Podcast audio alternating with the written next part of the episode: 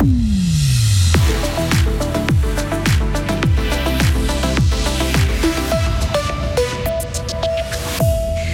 Comment la chaîne du bonheur choisit ses priorités? L'organisation a récolté un montant record de 150 millions de francs l'an dernier. Fin des festivités du couronnement de Charles III ce lundi, jour férié et bénévolat au programme après le concert de Windsor hier. Des robots qui font des gâteaux, le concours national de robotique apprend aussi la collaboration aux étudiants. Et puis le temps va s'arranger après les averses de ce matin, maximum 20 degrés. Les jours suivants s'annoncent instables et plus frais. Lundi 8 mai 2023. Bonjour Sarah Camporini. Bonjour Mike, bonjour à toutes et à tous. La pauvreté est mal perçue en Suisse. Oui, et cette situation décourage les personnes précaires à demander de l'aide. C'est la conclusion d'un rapport de l'ONG ATD Carmonde portant sur les années 2019 à 2023.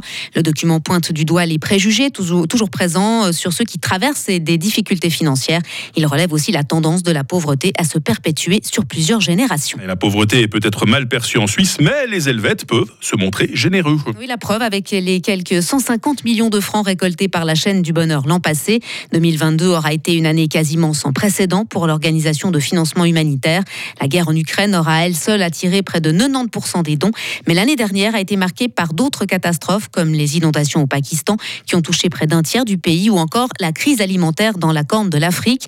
De nombreuses collectes auront donc vu le jour en 2022, une affaire de collaboration selon euh, Corinne Baïzi, responsable de la communication pour la partie romande de la chaîne du bonheur. On a une procédure euh, qui, euh, en fait, qui est simplement à l'interne. On va avoir une consultation avec nos collègues des programmes qui sont en charge et qui sont en contact direct avec les ONG qui sont, elles, actives et qui sont sur le terrain, qui peuvent nous dire vraiment quelle est la situation, quels sont les besoins. Ça, c'est d'un côté, c'est vraiment ce contact avec le terrain.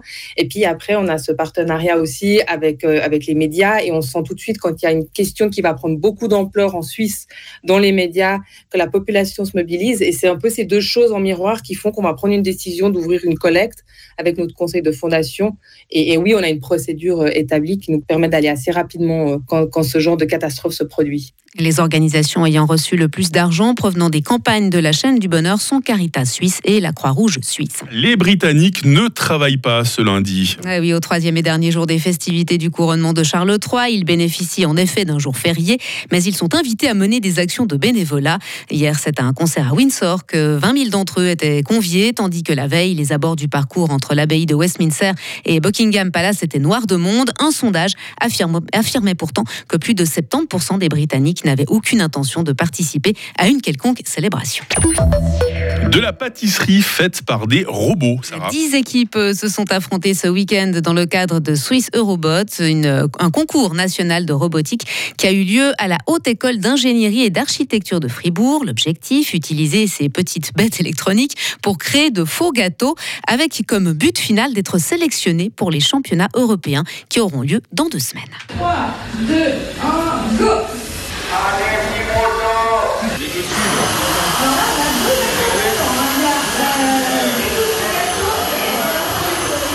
Le départ de la compétition a été donné pour cette 25e édition du championnat suisse de robotique. Cette année, on allie pâtisserie avec ingénierie.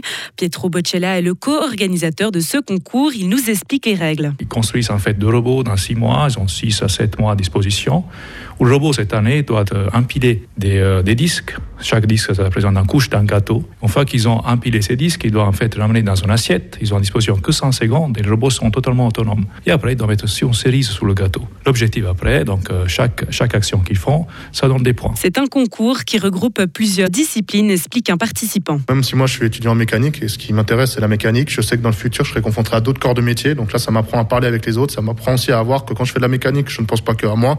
J'ai besoin de savoir des besoins que les futurs ingénieurs en électrique, ils auront besoin quand on va monter quelque chose ensemble. Donc ça m'a appris à communiquer, à savoir euh, communiquer avec d'autres domaines, d'autres euh, gens qui étudient d'autres domaines. Et voilà, le but c'est de travailler ensemble. On gagne du temps quand on est capable de travailler ensemble. Et parmi les dix, les dix équipes présentes, cinq d'entre elles étaient composées de participants étrangers. Et même si vous avez euh, goûté à l'instant aux pâtisseries faites par ces robots, vous reprendrez bien un peu de fromage, ah, Sarah. Oui, mais oui, avec plaisir. Gruyère accueillait sa fête ce week-end, la fête du fromage, donc marché de fromage évidemment, mais aussi stand artisanat local, démonstration, encore animation musicale. La ville médiévale accueillait la 21e édition de cette manifestation. Et selon la tradition, elle est l'occasion pour les fromagers romans, mais aussi d'outre-Sarine, de faire halte avant de monter à l'alpage avec leurs bêtes pour la saison estivale. Il y a toujours l'occasion de goûter à nos bons fromages qui sont les meilleurs du monde. On ne le rappellera jamais assez. Euh, on continue à se régaler avec l'actualité en compagnie de Sarah à 8h30 sur Radio Fribourg. Retrouvez toute l'info sur frappe et frappe.ch.